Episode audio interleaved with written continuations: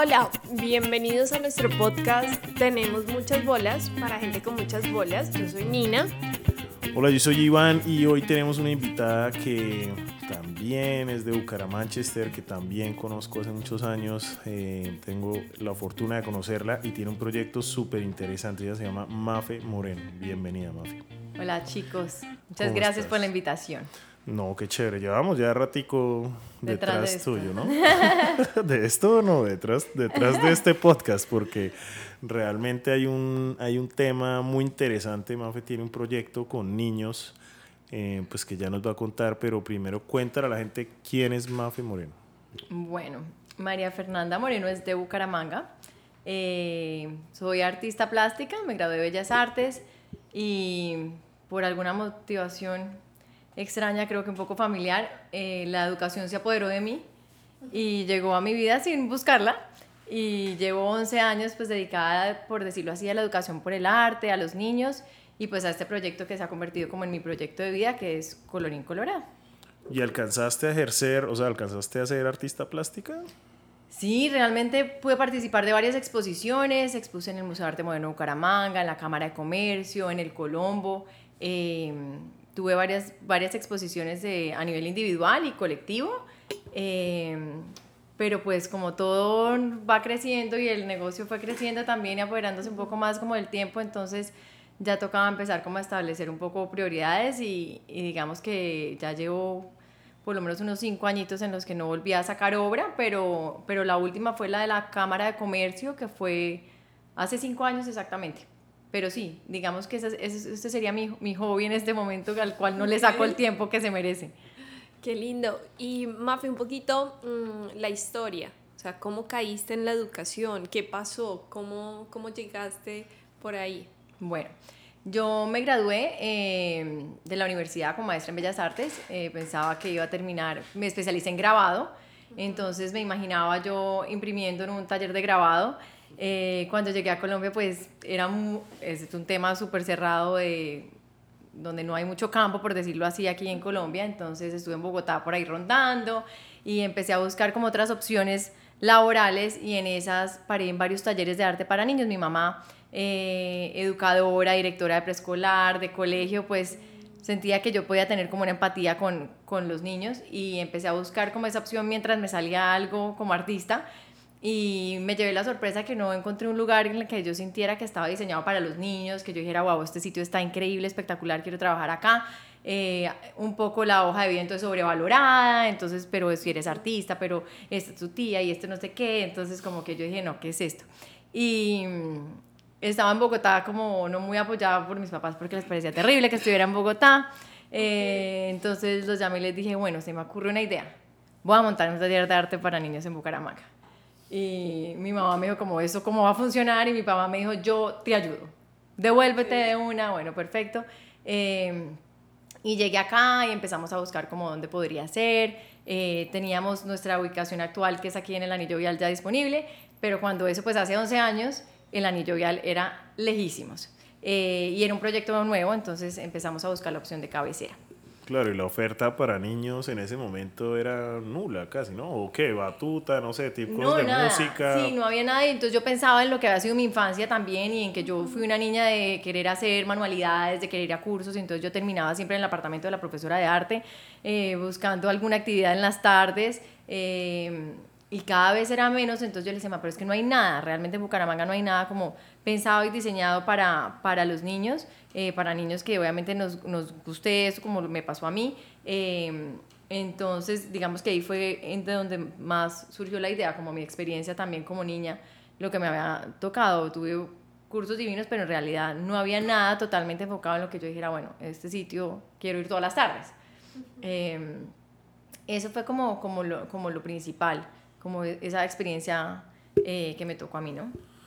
Pero tú en SBA, tú estuviste en School of Visual Arts en Nueva York, ¿cierto? No, yo estuve en la Universidad de la Florida, en UF, y me gradué como Bachelor of Fine Arts eh, con énfasis en printmaking, que es lo que es grabado.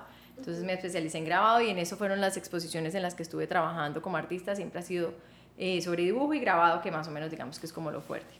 Y el tema, digamos, de enseñarle a un niño arte era naturalmente como a ti te, te, gustaría que te hubieran enseñado arte o cómo era pues ese enfoque? Yo siento que el tema de, eh, de, los niños y de la educación es una vocación en realidad eh, y siento que esa vocación pues siempre la tuve en mi sangre por mamá, abuelas, eh, bisabuelas, todas educadoras, entonces llegó a mí e, esa vocación como les dije, sin estarlo buscando mucho y, y, para mí es algo totalmente natural, o sea, mi vínculo con los niños y esa comunicación que uno debe tener con ellos, ese acercamiento, pues obviamente con los años uno, uno lo va desarrollando más, pero inicialmente fue la vocación que, que había en mí eh, y lo hice sin mucho preámbulo y sin mucha cosa y muy empíricamente. Eh, y se fue dando y realmente son niños que hoy en día todavía pues ya son universitarios empezando por ahí. Eh, ya presto vestidos de fiesta ya se de novios o sea, ya se creó una relación muy linda. Tengo un vínculo muy lindo con esos primeros niños que llegaron a Colorín en los que yo era pues la profesora la que les hacía todo la que les enseñaba todo porque yo estaba sola en Colorín prácticamente con un asistente pero yo, yo era la todera. Entonces eh, así inició y, y esos vínculos con esos niños todavía los mantengo, hoy en día me los encuentro pues en el gimnasio, en todas las más grandes que yo, pero, pero veo que fue una relación muy importante también y muy linda y, y, eso ha sido yo creo que también parte de lo que nos ha mantenido un poco, ¿no? ¿Y cómo te recibió la ciudad? ¿Cómo recibió las propuestas? ¿Qué, qué tan fácil fue? ¿Qué tan difícil fue? Yo siento que al principio fue difícil de alguna forma eh, vender la idea, porque estábamos acostumbrados a pagar 10 mil pesos por una clase de arte eh, en la que tú llevabas los materiales, o sea, era un concepto totalmente diferente, eh, era un tema muy de manualidad también, entonces inicialmente mi idea era que yo quería, sabía, tenía muy claro cuáles eran los materiales que quería ofrecerle a los niños, yo me quería traer obviamente un montón de cosas que había podido ver y a las que tenía acceso en Estados Unidos, entonces pues obviamente inicialmente me traje muchísimas cosas, todavía hoy en día traigo muchas cosas, eh, entonces esa experiencia la quería cambiar un poco y abrirles un poco los ojos más a las cosas que realmente hay, que es diferente a un color, una crayola, eh, una acuarela y un óleo. Entonces empezamos a traer mucho material y, y, creo que eso también hizo que el papá como que empezara a entender un poco el concepto de que estaban pagando por más clases, por un paquete que incluía todos los materiales, pero fue una tarea pues que incluso todavía hoy en día a veces, muchas veces uno tiene que explicarle un poco al papá como el concepto. Digamos que es educar un poco eh, la ciudad también para eso y culturalmente pues era, era un tema trabajar también con ellos. Pero pues las cosas se fueron dando, los papás veían como los resultados, sobre todo veían que el niño era, lo disfrutaba muchísimo, que era lo más, lo más importante, ¿no? Usualmente, ¿qué, ¿qué niños te traen? O sea, los niños que dicen quiero pues en esa época empezaron los que decían quiero, estoy buscando clases de arte o al que buscaban dónde encajarlo y encontraron mejor mandarlo por allá. que hay de, pues tenemos, tuvimos de todos los casos, por decirles, y niños que obviamente buscaban esos espacios y no lo sabía y lo encontraron, eh, niños a los que no les gustaba para nada. Exacto. Eh, entonces era un tema como de que le gustara, de que aprendiera a gustarle, sobre todo que escolarmente pues les, les fortalece muchísimo y eh, refuerza un tema de motricidad fina, todo. Entonces la mamá me decía, es que no lo quiero llevar a, no sé, terapia ocupacional, lo que sea, pero quiero que lo haga sin que se dé cuenta. Entonces también nos servía para que adquirieran ese gusto. Eh, yo siempre les decía a las mamás, pues yo no estoy buscando artistas ni quiero convertirlos a todos en artistas, ¿no? Eh, yo simplemente quiero un niño que no le dé miedo coger un lápiz y dibujar, que no le dé miedo equivocarse, eh, que se olvide el borrador. Entonces inicialmente trabajamos mucho con lapicero, con Sharpies para que no borraran tanto, porque cuando tenemos el borrador al lado lo primero que hacemos es, es corregir. Eh, entonces empezamos como a trabajar un poco también, de ahí trabajas un tema de autoestima, de seguridad, entonces, bueno, todas esas cosas las va uno abarcando también con ellos. Pero sí, realmente era como un poquito de todo. no, pues es que está, yo he querido venir a clases a colorín. es verdad. Mafe y bueno, después vendrá el colorín para adultos que ya Ay, hemos hablado, que es una idea bacana. Eh, ¿Qué fue lo más difícil de, de, pasar de ser un... Yo que soy hijo de artista también, mi papá creo que nunca quiso emprender. Estábamos hablando ahorita fuera del podcast que Hoy en día hay toda una onda de emprendimiento. ¿Tú cómo hiciste ese cambio de chip em, y qué fue lo más difícil, digamos, de, de, pasar de estudiante y soy artista plástica y seguramente una proyección en lo que tú decías de imaginarte en tu taller y hacer exposiciones y, y demás, a decir, no, voy a emprender? O sea, ya nos contaste un poquito cómo, cómo tomaste la decisión, pero ¿qué fue lo más eh, complejo también o, o, lo que pues, más aprendiste de eso? Yo lo que venía pensando ahorita, eh, y les comentaba a ustedes también antes de empezar a grabar, es que pues esto fue hace 11 años y hace 11 años pues nadie hablaba de emprendimiento como tal ni se usaba la palabra. Eh, yo simplemente estaba buscando un futuro y algo que me ayudara a sobrevivir, eh, pero también mi papá siempre me, me ha dicho algo y era que yo buscara un trabajo en el que no sufriera el otro día por levantarme y irme a trabajar. Que él me decía, yo todo, ningún día mi vida me levanto y digo, uy, qué mamera irme a trabajar. Entonces, desde el día que escogí mi carrera, siempre me dijo, estudia lo que quieras, eh, pero que sea algo en lo que tú te levantes todos los días y digas qué delicia irme a trabajar. Entonces, digamos que basado en eso estudié, basado en eso formé mi negocio, pero lo que les digo, yo no pensaba en que iba a ser un emprendimiento ni en que iba a ser una empresa, simplemente iba a ser un sustento y un proyecto que me parecía muy lindo eh, el que le quería meter toda la ficha desde el lugar, le cambié ventanas, cambié el techo, cuando eso no había ni diseño de interiores. Un vinilo adhesivo, una chimba. Ah, sí, oye, sí. el, primer, el primer adhesivo Iván en la ciudad. Eh, una amiga, estábamos todas mis compañeras de colegio y amigos, estábamos pues recién graduados de la universidad exactamente, entonces pues la diseñadora industrial entonces me ayudó a diseñar las mesas que se convertían en caballetes, eh, Wilson me ayudó con el logo de colorín, Ivancho me vendió el primer vinilo que para la pared, para que se viera diferente, entonces yo quería un tema de iluminación, pero cuando eso no había nada realmente en la ciudad, ni nadie le estaba invirtiendo a restaurantes, o sea, no había ni restaurantes para que uno viera que había un interiorismo, nada. Entonces yo, pues digamos que estéticamente, con mi concepto como artista y todo, tenía muy claro que quería algo lindo, algo diferente, y pues ahí yo medio me la di de diseñadora y ahí, hicimos que el cubículo con el circulito que era la ventana en el, escritorio. Eh, pero creo que como artista obviamente eso me ha dado pues mucho input en, en el negocio. Tengo algo diferente y es que soy organizada. Entonces, de eso normalmente los artistas solemos no ser tan organizados. organizada. y, y, me interesó mucho entonces tener que un libro de contabilidad y entonces me fui como organizando y, y creo que eso me ha ayudado un poco a que el negocio sigue andando. Mafe, y empezaste eh, con fuerza en el de cabecera, pero ahora estás acá en la granja. Sí. ¿Cómo fue esa transición? Bueno, arrancamos, en, finalmente nos decidimos por la sede de cabecera, que realmente no, no tenía mucha discusión porque era un sitio súper bien ubicado. La casa de mis abuelos maternos, donde pues yo prácticamente me crié, era la casa, soy nieta mujer única, eh, mejor dicho, súper consentida de la casa y era, y era mi segundo hogar, entonces pues a mí me parecía maravilloso después de estar cinco años por fuera de la ciudad, llegar ahí, tenía a mis abuelos conmigo ahí en la casa, entonces aparte de todo el sentimiento que me da este lugar, eh, mi abuela tenía el garaje dedicado a los chécheres de toda la familia, las primas, todo el mundo había trasteos, había libros y yo les dije a todos que fueran y recogieran todo. Eh, entonces arrancamos ahí. Eh, y obviamente con la energía más linda porque qué mejor lugar que pues la casa de los abuelos de uno. Eh, y ahí estuvimos 11 años. Em, ahí como a los 5 años decidimos montar otra sede en Cañaveral porque yo vivía en Cañaveral entonces empezamos como a la idea de tener otra sede.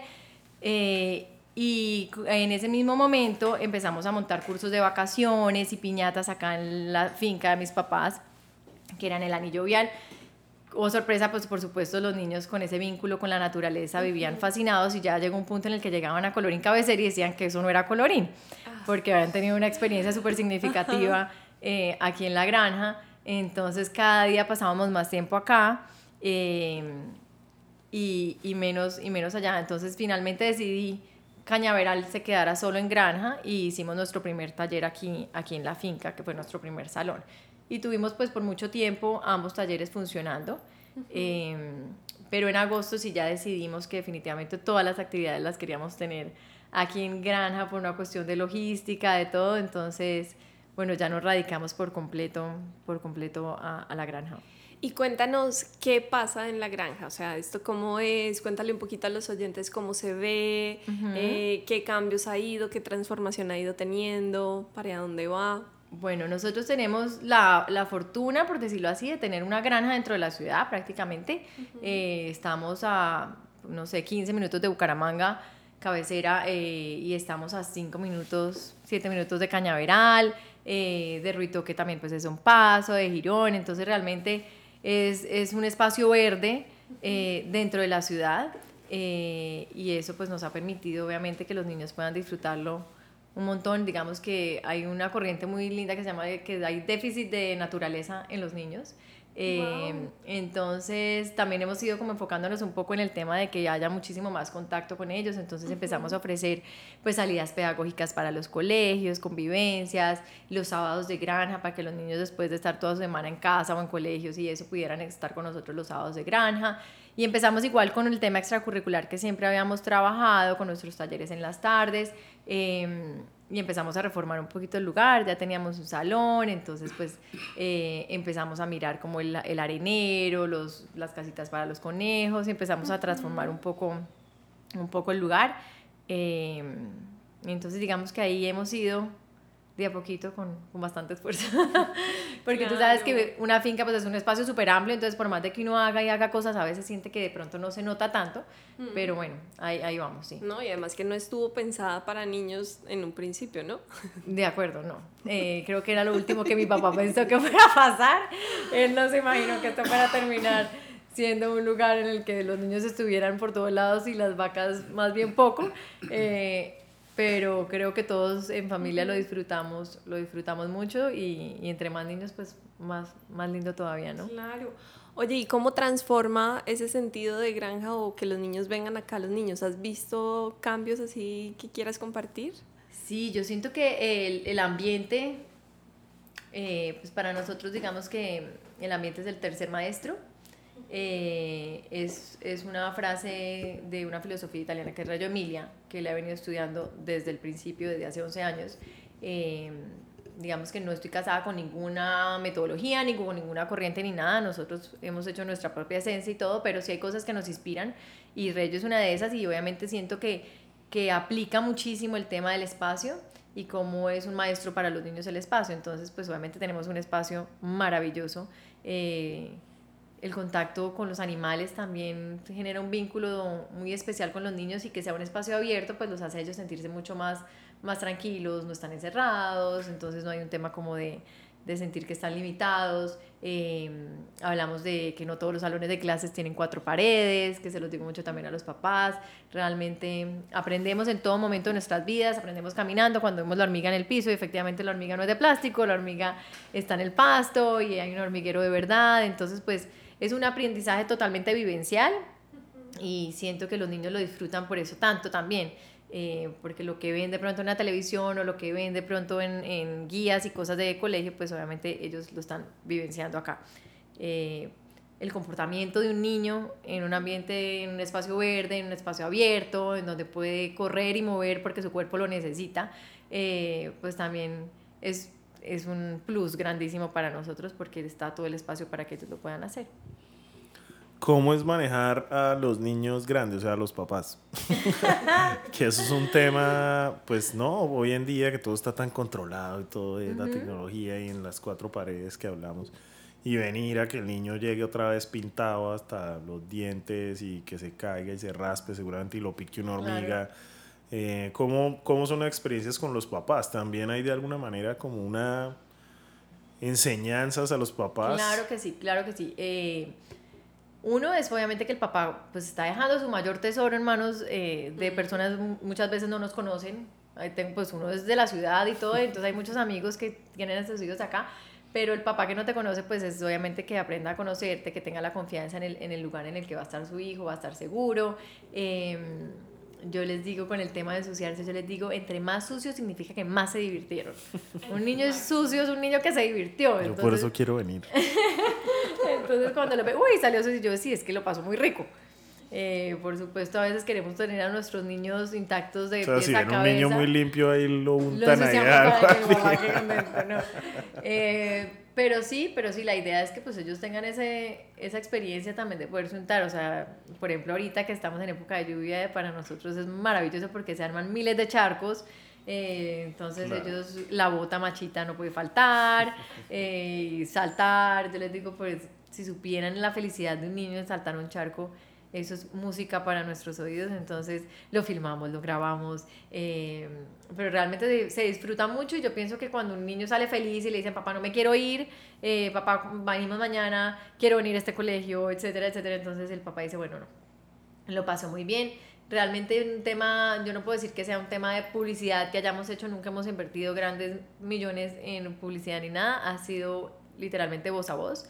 Eh, y así es que nos han conocido, pues cuando a ti te cuentan como papá que hay un sitio en el que te sientes bien, en el que te sientes seguro, en el que te colaboran, te atienden, etcétera, pues obviamente ese, ese voz a voz te da como papá mucha seguridad, entonces siento que también eso nos ha, nos ha ayudado. ¿Has visto, has tenido alguna experiencia de transformación de, de, un niño de pronto muy introvertido que acá se transformó en otra cosa, de algún papá que cambió mucho después de tener la experiencia de colorín colorado? Sí, yo siento que hemos tenido eh, muchos, muchos casos. Eh, niños que, que, es muy curioso porque pues obviamente ellos manejan unos términos que uno como niño no manejaba, ¿no? Entonces ellos hablan de estrés, de mover a relajar. Entonces, eh, sí, tengo, tengo casos espectaculares en los que me dicen, Mafer, es que yo acá me siento libre. y las mamás me dicen, sí, es que ella me dice que ella se siente libre. yo acá me siento como en mi casa. Entonces, e, esos, esos niños son los que le dicen uno, bueno, algo estoy haciendo bien, porque pues, ¿qué más quiere uno que se sienta como en casa acá? Cuando yo lo veo quitarse los zapatos y el papá me dice, no, no, que no se quite los zapatos. Yo le digo, si supieras que eso significa muchísimo, un niño que se quita los zapatos, pues es un niño que se siente en casa. Entonces, para mí, eso es súper significativo y, y, lo veo desde otro punto de vista, por supuesto, pero sí siento que en actitudes, eh, en que ellos encuentren algo que los distraiga, que los ayude a pensar en otra cosa. Entonces es que acá me relajo, es que estoy súper estresada. Entonces también yo les digo mucho a las profesoras, más que hablar de lo que están trabajando, pregúntales. ¿Cómo fue el día? ¿Cómo te fue en el colegio? Si está muy estresado por el trabajo. Estás muy estresado por tu trabajo escolar. Pero no crean, esos son los términos que usan ellos hoy en día y realmente se pasa. Entonces, pues también tratamos de que haya como como ese afecto con las profesoras, ellas que aprendan a, a crear como esos vínculos con ellos y, y eso les ayuda mucho a, a, querer venir, a disfrutarlo. Pero sí, tenemos casos muy, muy lindos en los que le dicen a uno, eh, yo quiero ser como tú cuando grande. Eh, ¿Y ya te han salido que quieren ser artistas plásticos? ¿Varios? Eh, tengo, sí, tengo muchos creativos eh, que incluso están estudiando hoy en día en la universidad porque pues que 11 años y los que tenía yo de 10 pues ya tienen 21. Entonces... Y están estudiando cosas relacionadas tengo con, con diseño. Tengo, a ver, tengo en Alemania una, eh, una chiquilla también estudiando eh, diseño. Eh, pero sí, sí, la verdad, sí, por lo general se inclinan mucho. Pues no todos, por supuesto, pero con uno que yo tenga, No, pues es que uno viene y todas las paredes están llenas de unas obras, mejor dicho, que hasta muchos adultos quisieran hacer, ¿no? Que las actividades obviamente no se vende dibuje la mariposa, sino hágala, ¿no? O sea, ahorita los arbolitos. Y yo también, digamos que, que lo otro que les comenté mucho a los papás es, pues yo no, lo que les decía, no busco artistas, pero el tema de la creatividad es fundamental. O sea, un niño creativo, hay otra que dice un niño creativo es un niño feliz. Realmente va a ser un adulto súper recursivo en su, en su trabajo, un ingeniero recursivo, un médico, un matemático, lo que sea. Realmente para toda nuestra vida necesitamos la creatividad y, y, bueno, eso es otro plus que nos ha abonado ahorita porque ya hoy en día se habla de la creatividad como, como tal. O sea, hoy la UNAP tiene un programa de creatividad espectacular, entonces... Eh, ¿Para ti qué es la creatividad? Para mí la creatividad es la capacidad para resolver un problema, por ejemplo. Es buscar diferentes soluciones a algo. Entonces nos pasa con los niños precisamente que dice, no, yo esto no, yo no soy capaz, esto me quedó mal, esto me quedó mal, esto me quedó mal. Y digo, pero ¿qué es que te quedó mal? Todo tiene solución, ya no puedo, ya se dañó. Bueno, todo tiene solución, vamos a buscar cómo lo solucionamos, qué podríamos hacer, cómo lo podemos tapar, cómo lo podemos mejorar. Eh, entonces, para mí realmente la creatividad es eso, es, la capacidad de, de, resolver, de dar eh, diferentes ideas y, y, no necesariamente tiene que ser para crear una obra de arte, sino para el, para el tema del trabajo, de la vida misma, en nuestra vida cotidiana, ¿no? Tú trabajaste en un colegio eh, antes de, de, o durante el, del tema que estabas acá, que bueno, no importa qué colegio fue. Pero mi pregunta es, eh, yo siento que nosotros estuvimos en unos colegios súper represivos, no sé ustedes, pero yo personalmente estuve en un colegio donde precisamente todo estaba bien o mal. todo era blanco o negro, todo era... No, se aprenden esto y si no se lo aprenden, entonces usted es un bruto, si usted no sabe matemática, entonces está mal y pierde el año. O sea, no fue mi culpa. Realmente, fue que yo siento que no me supieron educar. ¿Tú sientes que hoy en día eso ha cambiado en la educación, al menos de Bucaramanga, o pues no, pues no podría decir del país, pero sí, ¿cómo ves tú la educación en la ciudad hoy en día y siendo tú una alternativa eh, a, a, eso que, ¿no? que es las cuatro paredes y todo es, todo es igualito? Pues yo veo muchísimas cosas pasando, eh, súper, eh, sí, que realmente son buenas para la ciudad. Eh, hay una revolución en la educación, por decirlo así, y es el tema, como les digo, el tema de creatividad, eh, de buscar otras opciones y, siento que es una ciudad en la que hay opciones para todos y para todo tipo de familia, porque pues ni todas las familias somos iguales, ni todos los niños son iguales y no hay un niño exacto para cada colegio, entonces tener la fortuna de tener diferentes opciones y poder uno escoger, pues yo creo que es algo que vimos en Bucaramanga y lo hay para todos. Eh, sí hay una educación tradicional y otra de pronto no tanto, eh, pero siento que, que, la ciudad se ha ido moviendo y preparando y que hay colegios que realmente buscan eh, evolucionar, ¿no? Y, y, dar el paso y estudiar y mirar qué más hay, qué nuevo ha salido. Eh, muchas veces nos dan miedo como, como estas nuevas cosas que salen y estas nuevas metodologías y todo, pero siento que también tenemos niños muy diferentes a los que éramos nosotros. Yo le digo a mamá cuando voy a mi chiquita, yo digo, pues es que yo era boba, eh, porque de verdad yo no hacía nada, de, o sea, yo no creo que yo hubiera hecho nada de esto, ni esta, ni nada, y éramos niños muy diferentes, entonces... Tenemos niños también que, que pues, por la tecnología, por el mundo, por, por la, el acceso a la información tan rápida, eh, pues son muy diferentes a los niños que fuimos nosotros. Eh, y pues hay colegios que sí fomentan muchísimo la capacidad de pensar, eh, el avalar tus pensamientos, el validarlos, el que, no, que te digan eso está mal, no puedes pensar así. ¿sí? Entonces creo que hoy en día el niño es mucho más protagonista de su aprendizaje eh, creo que es mucho más protagonista dentro del aula, se le da muchísimo más, más validez a, todo lo que dice, lo que habla, no tanto el miedo de nosotros a equivocarnos, el miedo de nosotros a equivocarnos en el colegio era terrible. Eh, hoy en día no, hoy en día yo siento que, que es mucho más válido eh, lo que dice el niño, miramos, bueno, ¿por qué dijiste esto? ¿Qué pasó? De algún lado tiene que venir el pensamiento del niño para decir algo así.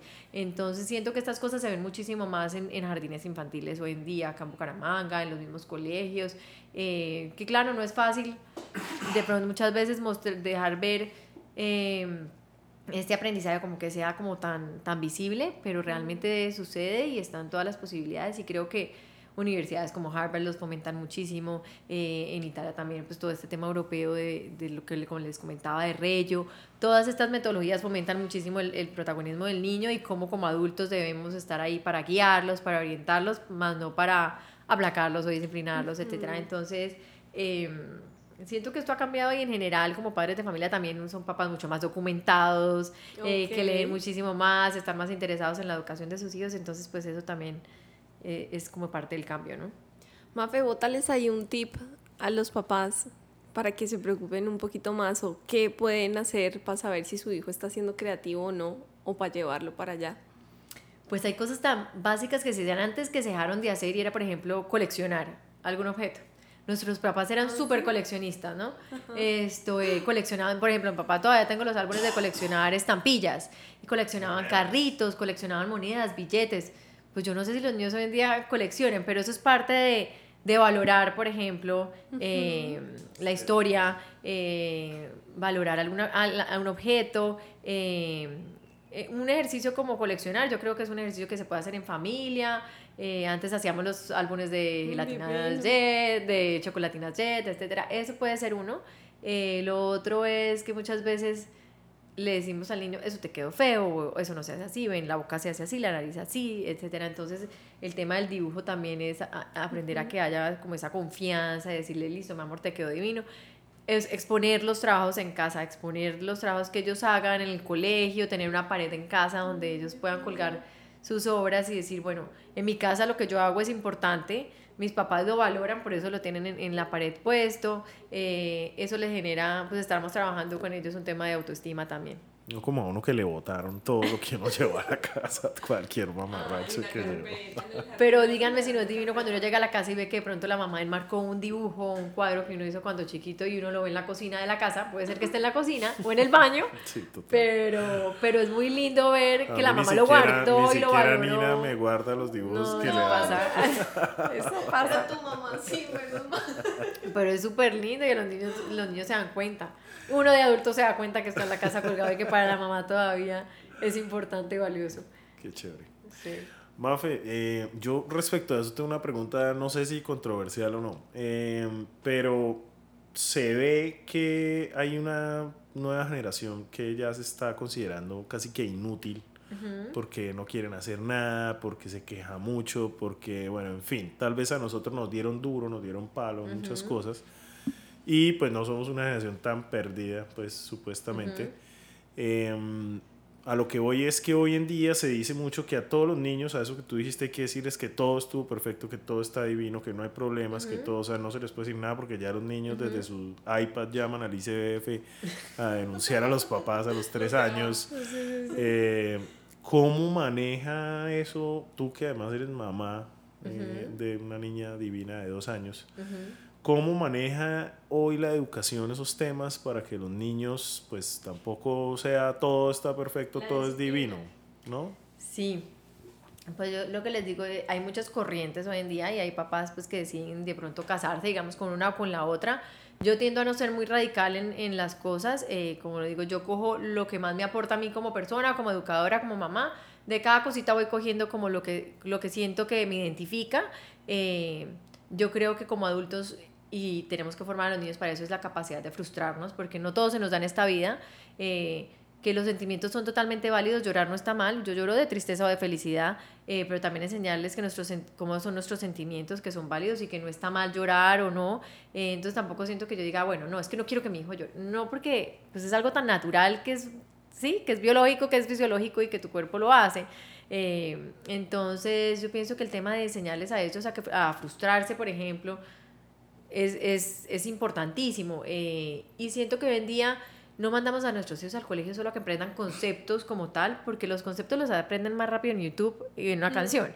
Eh, un tema de lo que quieren hacer o no, sino que siento que van al colegio hoy en día a aprender del otro.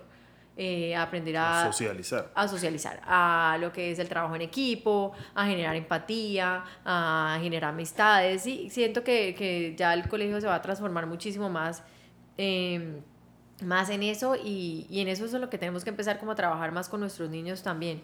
Eh, pero pues también tiene, es un tema súper de familia, ¿no? Cada familia eh, decide cómo, cómo manejar cosas en casa y por eso mismo también hablo de los diferentes colegios que hay en la ciudad porque siento que cada uno se ajusta, se ajusta también a uno, pero en mi caso personal, como lo dices como mamá y todo, eh, pues obviamente diría sí, por supuesto, que quiere una hija feliz, ¿quién no quiere un hijo, un hijo feliz, no? Pero pues la felicidad no existe si no has conocido la tristeza tampoco. Eh, no sabes lo que es la compañía si no sabes qué es lo que es la soledad, eh, no sabes qué es compartir si, sí, si lo has tenido todo. Entonces, es, digamos, es unas cosas por otras y es enseñarles obviamente pues que esa es la vida, la vida diaria también, y es a lo que se van a enfrentar en un futuro cuando uno no esté, cuando se van de la casa, cuando se van a otra ciudad, etcétera. Entonces, esa es como mi, mi, mi, experiencia personal. Mafe, ¿y mm, Colorín se está convirtiendo en un jardín, en un kinder? La pregunta del millón. ¿Va a ser un colegio? ¿Va a ser un colegio? ¿Qué quieres o, para cuál es tu visión? Ay, pues eh, realmente yo ahorita estoy enfocada en un tema de preescolarización, es educación no formal. Eh, queremos empezar a desarrollar un programa que se ajuste mucho pues, a, las ideas que tenemos, eh, a la esencia de lo que es colorín y del espacio que tenemos. E iniciamos ahorita con dos grupos de edades que son de 16 meses a cuatro añitos más o menos, ya van a terminar el próximo año porque el año arranca en agosto y termina en junio. Eh, estos chiquitos van a estar saliendo cada cuatro años ya para buscar su colegio, em, que viene siendo ya el colegio grande que quieran escoger. Eh, pero por ahora pues nos vamos a quedar con este rango, rango de edad, que es un rango que nos permite empezar a buscar nuestra esencia como metodología eh, estamos trabajando muy de cerca todo el tema de Reyo, un poquito de Montessori en algunas cosas, em, la pedagogía del arte. Entonces, mientras vamos desarrollando fuertemente pues todo nuestro programa, eh, vamos a seguir con este, con este rango de edad. Realmente hasta los cuatro creo que es una edad perfecta para tenerlos acá. Em, y de aquí que salgan muy bien preparados para, para iniciar su vida escolar ya más formal. ¿Y ya has avanzado en esa metodología? O sea, viene de pronto eso casi que se vuelve otra profesión, ¿no? O sea, hacer un libro donde uno escribe, escribe su, metodología. Pues digamos que hemos ido, yo lo he ido estudiando todos estos a mí me encanta decirle a todo el mundo que haga un libro.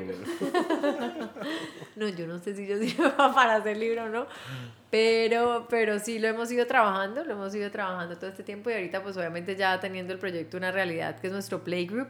Eh, Playgroup es un grupo de juego y su palabra pues lo dice, se usa muchísimo en el exterior, eh, en donde los niños realmente van a aprender a través del, del juego libre, del juego creativo, em, del arte y de las actividades hands-on, todo lo que es actividad manual.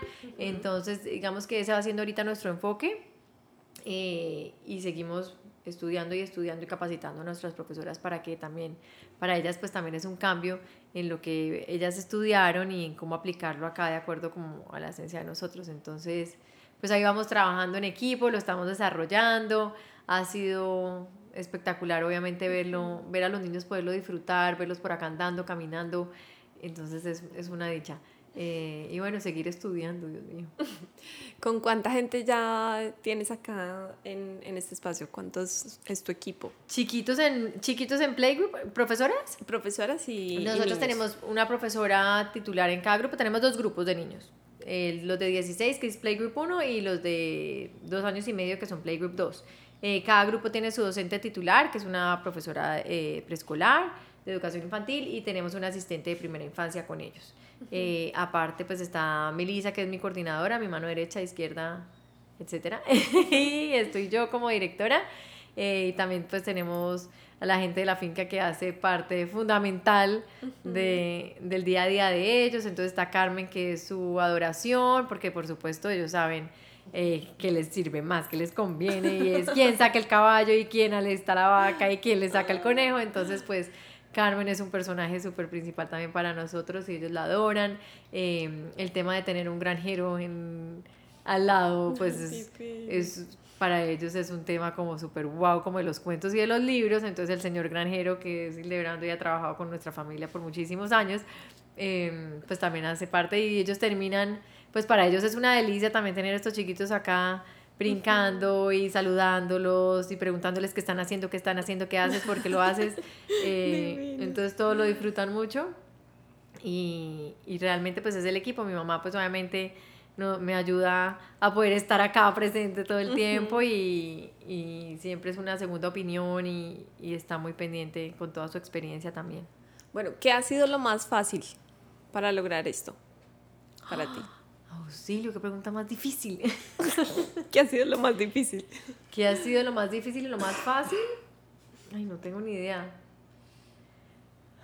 Pues digamos que a mí...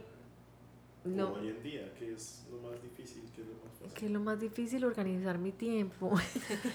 Hoy en día lo más difícil ha sido obviamente que yo como independiente, por decirlo así, trabajamos 24/7. Trabajamos 24 horas al día, 7 días a la semana. Entonces, pues cuando tú estás eh, soltera, recién casada y sin hijos, pues todo tu tiempo es para producir, crear y dirigir y estar acá 100%. Ya cuando te llega la chiquita y ya necesita tu tiempo, de tu paciencia y demás, pues la cosa se complica un poco más y es volverme a organizar y organizar y saber que mi tiempo ya no es solo mío, eh, que ya no puedo estar acá metida todo el día, que ella también me necesita, que mi esposo también me necesita. Entonces, digamos que organizar los tiempos ha sido lo más difícil, entre comillas, eh, pero tengo la dicha de tener un equipo y digo, bueno, gracias a Dios tuve todos estos años para formar equipo eh, y tengo un equipo maravilloso que ha sido quienes me han permitido poder estar ser mamá también, que era el, el trabajo que siempre soñé, lo dije cuando, cuando dejé de trabajar en el colegio les dije, me voy al trabajo que siempre soñé, era ser mamá en realidad. Em, pero pues sin dejar al lado mi, mi pasión y, y, mi primer hijo que es colorín. Entonces, eh, pues tengo este equipo maravilloso que, que de verdad si yo no estoy, tengo toda la tranquilidad del mundo de, de, no poder estar y saber que están bien cuidados, bien atendidos, etc. Entonces el equipo también es parte fundamental de, de Colorín, obviamente. ¿Qué nota? Lo más fácil no tengo ni idea que sea lo más fácil en realidad. No, tal vez que estás haciendo lo que amas hacer. Sí, sí, eso iba a decir. De pronto, pues, digamos, yo me gasto, yo quiero mandar a hacer la mesa, yo quiero hacer todo, gastarme mi sueldo, mi plata, todo, pero tengo que también hacer mercado. Entonces, aquí me tienen es que parar un poquito porque me dicen, ya no compres más, ya, ya dejemos de hacer cosas, ya no montes más, ya, ya quédate quieta. Claro, no, pues yo este tengo 100 pesos y los 100 pesos los quiero invertir. Súper chévere. Porque, pues, aparte hoy en día tengo la dicha de tener a mi hija acá, entonces yo digo, pues es que todo lo que yo estoy haciendo, lo estoy haciendo para ella y, y pues obviamente lo va a disfrutar. Entonces, si yo lo puedo hacer por ella, pues que ella lo comparta con los demás. Eh, y creo que en parte Playgroup ha sido un poco eso, ¿no? Acá han parado más de un juguete de mi hija, entonces dicen, ay, ya no vas a dejar a Cayetana sin nada. Y yo, pues sí, pero eso acá lo pueden usar todos, que para eso son los juguetes. No, pues la verdad es que Maf es un genio porque va haciendo lo más caro de criar un niño, que es el colegio, ya lo va haciendo mientras el niño va creciendo. Entonces, eh, la primaria de colorín va a llegar cuando, Cayetana. Claro, no, no crean que más de un papá no me ha dicho, ah, claro, como ahora nació Cayetana, entonces ahora sí nos hiciste caso. Yo, ¿cuántas veces te dije que montaras algo, que tuvieras, por favor? Esto fue lo que. No, más de uno me ha pegado mi regaño. Vayan llevando las cuentas. de alguien también, tiene dos. el otro día alguien también me decía, claro, nació Cayetana, le hicieron colegio, le hicieron marca de ropa. No, mejor dicho, la niña está hecha. Eh, pero bueno, es que los hijos nos inspiran. Los hijos son una gran inspiración y más de un emprendimiento hoy en día ha salido de una licencia de maternidad. Entonces... Pues nosotros sí teníamos pensado empezar a crear un fondo, dejar en tu portería una plática, una Para los cursitos de vacaciones para el futuro. Bueno, no, y ya que hablaste que tienes una marca de ropa para niños, ese es otro podcast que vamos a hacer oh, después, que es Relicario Kids, que es espectacular. Lo recomendamos también. Sí, eso lo hacemos con el socio. el socio Garabato. Bueno, Mafe, la pregunta de este podcast para ti, ¿qué es tener muchas bolas? ¿Qué es tener muchas bolas? Bueno, es eh, seguir tu pasión, más que todo. Yo creo que cuando hace uno las cosas que realmente a uno le gustan, pues las cosas se dan por añadidura y el éxito o no llega por añadidura, ¿no? Eh, creo que cuando uno logra descubrir qué es lo más difícil, ¿no? Descubrir qué es lo que nos gusta, qué es lo que nos hace difícil. Muchas veces nos graduamos de 17 años, 16 años y pues realmente esa edad es tan difícil saber qué es lo que uno quiere hacer por el resto de sus días.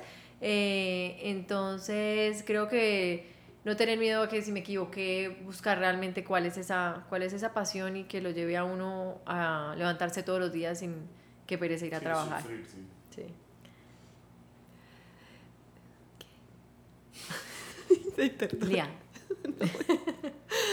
bueno, no, Mafen. Em, muchas gracias por este espacio, muchas gracias por abrirnos eh, Colorín para venir a grabar esto.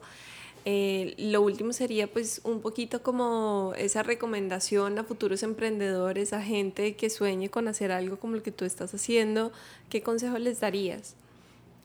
Bueno, yo siento que hoy en día hay muchísimas más ayudas, hay muchísima más guía, más foros, más charlas y cosas y yo siento que todo en esta vida que a lo que uno va, cursos que uno haga, todo sirve para algo, ¿no? Entonces, eh, capacitarnos y capacitarnos. Y no me gustan las finanzas, pues voy al curso de finanzas porque finalmente mi emprendimiento lo va a necesitar. Mm, no me gustan los softwares, voy a mirar a ver qué se me ajusta. Realmente capacitarnos, ¿no? Estudiar, estudiar, que sea algo de todos los días. Eh, y como digo, la información pues está ahí. Hoy en día el acceso a la información es tan, tan sencilla, pero, pero sí pienso que, que el estudiar es y capacitarnos es súper clave y buscar todos esos recursos que hay de cámaras de comercio, de todo, ¿no? Que apoyan tanto el emprendimiento. Pues si hace 11 años hubiera tenido todo lo que hay hoy en día, mejor dicho, el arranque no hubiera sido tan lento ni tan, tan difícil de alguna forma. Eh, vivimos en una ciudad maravillosa en la que todo está, sigue siendo que está por hacer. Todo está por hacer. Hay tantas cosas que todavía nos faltan como ciudad. Eh, entonces siento que es buscar ideas novedosas, eh, diferentes, no mirar el, jardín de al lado, sino algo totalmente diferente, eh, creo que a la ciudad le falta mucho todavía, nos falta mucho y, y la verdad es que necesitamos de todos estos emprendedores para que traigan tantas cosas lindas que podríamos tener. Bueno, Mafe, muchas gracias por, por este podcast, por abrirnos la puerta de, de tu jardín, bueno, de tu jardín iba a decir. de mi colorín. De tu colorín. Eh, yo sí me quedo esperando el colorín para adultos, que hace falta. ¿Por qué se llama colorín? Pues ese nombre se lo puse yo hace 12 años. Eh, quería un nombre, ay, yo tengo, no quiero sonar así. Quería un nombre que tuviera recordación, obviamente, en mi cliente que era el niño. Eh, realmente que fuera un nombre fácil para ellos, algo que fuera fácil de recordar. Entonces, pues es muy clave porque tú le dices a un niño colorín colorado y una vez te en la cuerda y dicen, este, este cuento se ha acabado. Eh, entonces era muy fácil para ellos. Y lo otro que tenía claro era que no quería ninguna palabra que terminara en arte. nada que se llamara ni animarte, ni empoderarte, ni nada por el estilo. Eh, tiendo a ser como como quisquillosa con esas cosas, entonces quería, sí, algo que fuera fácil de, para ellos de, de recordar y creo que, que, ha funcionado, ha funcionado muy bien. Salió realmente de un día, fue el, el primer nombre y fue el que quedó. Divino, te felicito. Eh, ¿Dónde te encuentran las personas que quieran conocer de, de Colorín? Bueno, nosotros estamos en el anillo vial, kilómetro 3, vereda Río Frío. Aunque suene lejísimos, estamos a 5 minutos, estamos justo detrás de Tierra Santa, aquí sobre el anillo vial, al lado de las canchas de fútbol del Atlético Bucaramanga. Esta es nuestra sede campestre. Eh, aquí los esperamos. Eh, estamos normalmente pues todo el día de 8 a 12 y de 2 a 6. Eh, nos pueden contactar también por medio de WhatsApp, teléfono. El teléfono lo puedo decir. Claro, sí. 316-374-7078. Eh, ahí igual nos encuentran en redes, por supuesto. Estamos como Colorín Colorado Art School, que es Colorín Colorado eh, Escuela de Arte. Eh, Colorín Colorado Art School nos encuentran en Instagram y en Facebook como Colorín Colorado. Súper, muy lindo. Y nosotros, heladería Gelatina en cualquiera de las redes. muchas gracias, chicos. Muchas gracias por, por esta apertura y te felicitamos por este proyecto. Cuando tengamos un chino lo traeremos por aquí. Aquí lo están esperando, por favor. Apúrense. Estoy votado. Chao, gracias. Chao, chao.